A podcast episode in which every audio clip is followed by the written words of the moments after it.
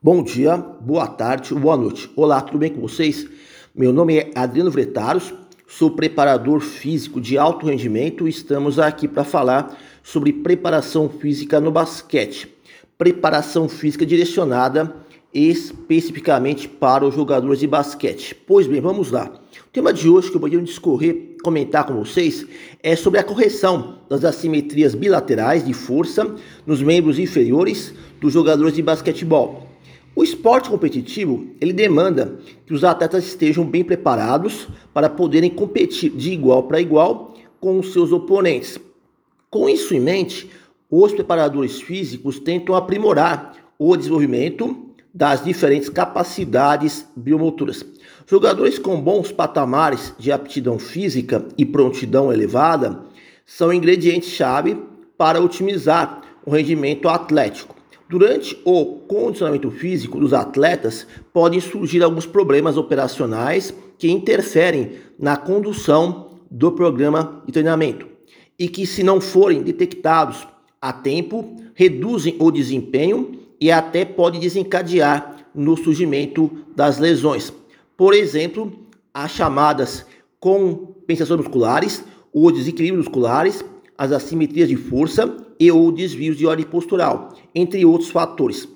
Restringindo-se a discutir sobre as assimetrias de força, é notável que as mesmas estão muito presentes na prática profissional. As assimetrias de força entre perna dominante e não dominante são comuns de acontecerem. Normalmente, o uso da perna preferida para a grande maioria das ações motoras faz com que ela se desenvolva mais do que a perna não dominante. A literatura especializada recomenda uma tolerância em torno de 10 até 15% entre os membros inferiores. Valores acima disso fica caracterizada a existência de assimetria bilateral.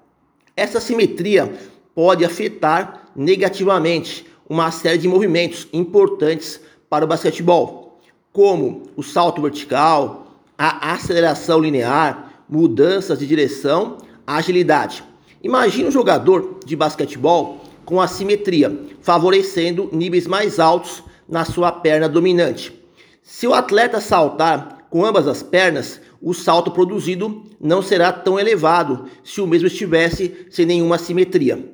Aproveitando esse exemplo, se o atleta saltar com uma perna só, no caso a perna mais fraca irá gerar uma impulsão vertical menor em relação à perna mais forte.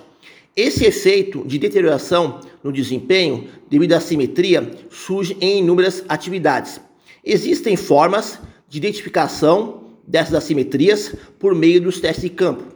Por exemplo, teste de salto vertical unipodal, teste de salto horizontal unipodal, teste de salto horizontal triplo unipodal, teste de salto lateral unipodal, teste de mudança direção e assim por diante. A partir daqui surge uma indagação. Depois de diagnosticar uma simetria de força entre membros inferiores, como você corrige essa simetria? Normalmente, numa abordagem mais conservadora, se realiza uma série adicional de força para a perna mais fraca, até que essa diferença de força seja minimamente reduzida. Ainda assim, qual seria a dosagem correta de carga, volume e intensidade para acelerar esse processo de correção da assimetria bilateral. Um estudo recente, publicado no ano de 2023, realizado com jogadores de basquetebol, tentou responder a essa questão pertinente. A amostra do estudo foi constituída de três categorias: sub-17, sub-19 e profissionais. Os jogadores que foram detectados com assimetria através de um teste com mudança de direção sofreram uma intervenção corretiva. Esse era o grupo experimental. Em contrapartida, naqueles jogadores que não tinham assimetria ou possuíam níveis muito baixos de assimetria, foram incluídos no grupo controle.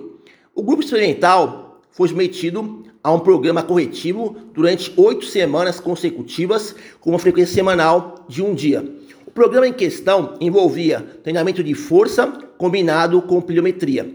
No tocante ao volume das cargas, a proporção foi de 3 por 1.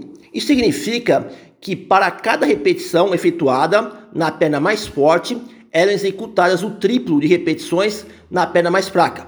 Vamos supor que o jogador realizou 5 repetições na sua perna mais forte. Em cima disso, ele deverá executar 15 repetições do mesmo exercício com a perna mais fraca. No treinamento pliométrico, o exercício elegido pelos autores foi o salto contra o movimento unipodal. O número de séries foi igual a 4. E as repetições iniciais começaram com duas para a perna mais forte e seis para a perna mais fraca. Ao longo das semanas, houve progressão gradual das cargas. Por outro lado, na parte do treinamento da força, o exercício selecionado foi o agachamento búlgaro, realizado com base unipodal. O programa também iniciou com quatro séries, sendo que quatro repetições na perna dominante e 12 repetições na perna não dominante.